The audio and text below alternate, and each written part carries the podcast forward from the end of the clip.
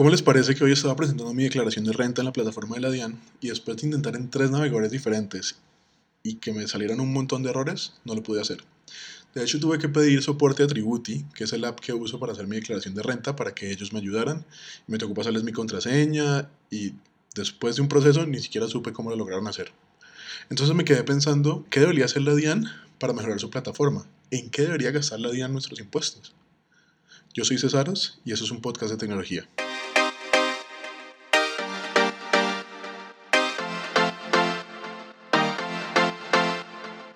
Iba a comenzar hablando de los errores técnicos, pero lo primero que creo que deberían hacer es tener un chat en vivo, al menos en la plataforma web.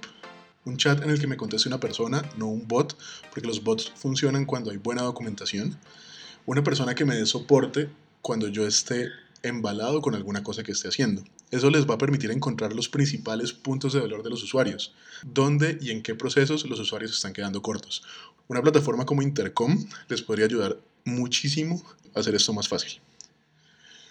Mi problema principal con la plataforma de la DIAN realmente es que la interfaz cambia cada que yo le doy clic a un botón. Yo le doy clic aquí y me cambia totalmente los colores, los botones, me cambia todo el lugar. ¿Cómo se soluciona esto?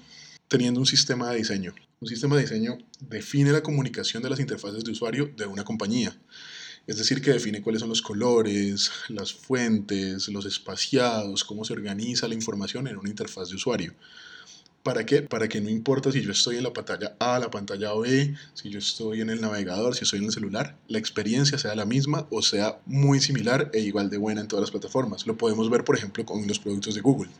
Gmail, Google Drive y Google Maps tienen los mismos colores, más o menos el mismo lenguaje visual y funcionan más o menos de manera similar en las diferentes plataformas.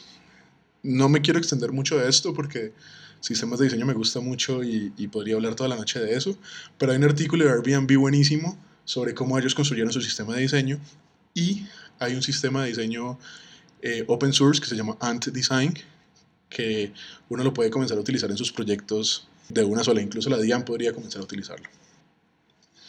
Mientras se hace el sistema de diseño, se debería hacer paralelamente un proceso de QA extenso para desactivar lo que no esté funcionando es que si no se han dado cuenta, hay botones en esa plataforma que llevan a un error 500, un error de servidor.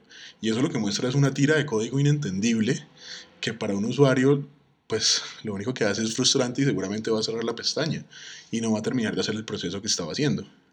Entonces, tenemos que eliminar esos elementos donde no estén funcionando o darnos cuenta si son críticos, ir a solucionarlos. Otra cosa que seguramente nos vamos a dar cuenta con el proceso de QA es que hay un montón de tecnologías arcaicas.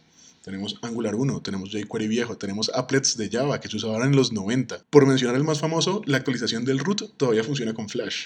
Eso significa que yo no puedo actualizar el root ni desde mi teléfono, ni desde mi tablet. Si yo voy y me compro un computador en este momento, lo prendo y voy a actualizar el root, no lo puedo hacer. Entonces es importante encontrar cuáles son todas estas tecnologías arcaicas y empezar a pagar esa deuda técnica. Flash y Java son los primeros que tienen que salir. Sin mencionar que la plataforma tiene muchísimos errores técnicos. Voy a mencionar dos que encontré hoy escarbando un poquito. La plataforma para subir la declaración de renta, el módulo para subir la declaración de renta, tiene Angular corriendo en modo de desarrollo. Eso quiere decir que en cualquier momento esa vaina se va a estallar. O que alguien con conocimiento técnico pueda entrar y modificar cosas adentro del código. Otra cosa que hace, por ejemplo, es que imprime el token de acceso en la consola. Sale allí, clarito, que uno lo puede copiar y pegar y hacer con él lo que se le dé la gana. Entonces, esas cosas también hay que cuidarlas y hay que mirar en dónde están fallando para solucionarlas. A mí me parece que es momento de que la DIAN se tome en serio las plataformas digitales como solución para los trámites de las personas. Porque es que no tiene, no tiene sentido que a mí me toque pagarle a terceros por algo que yo puedo hacer desde mi casa porque es que para eso pagamos impuestos, para poder hacer mi declaración de renta en Google Chrome. Y bueno, si tienen otras ideas, quejas y reclamos de qué debería hacer la DIAN con su plataforma digital, me pueden encontrar en Twitter como arroba no soy Cesaros para que discutamos todo el asunto. Gracias por escuchar.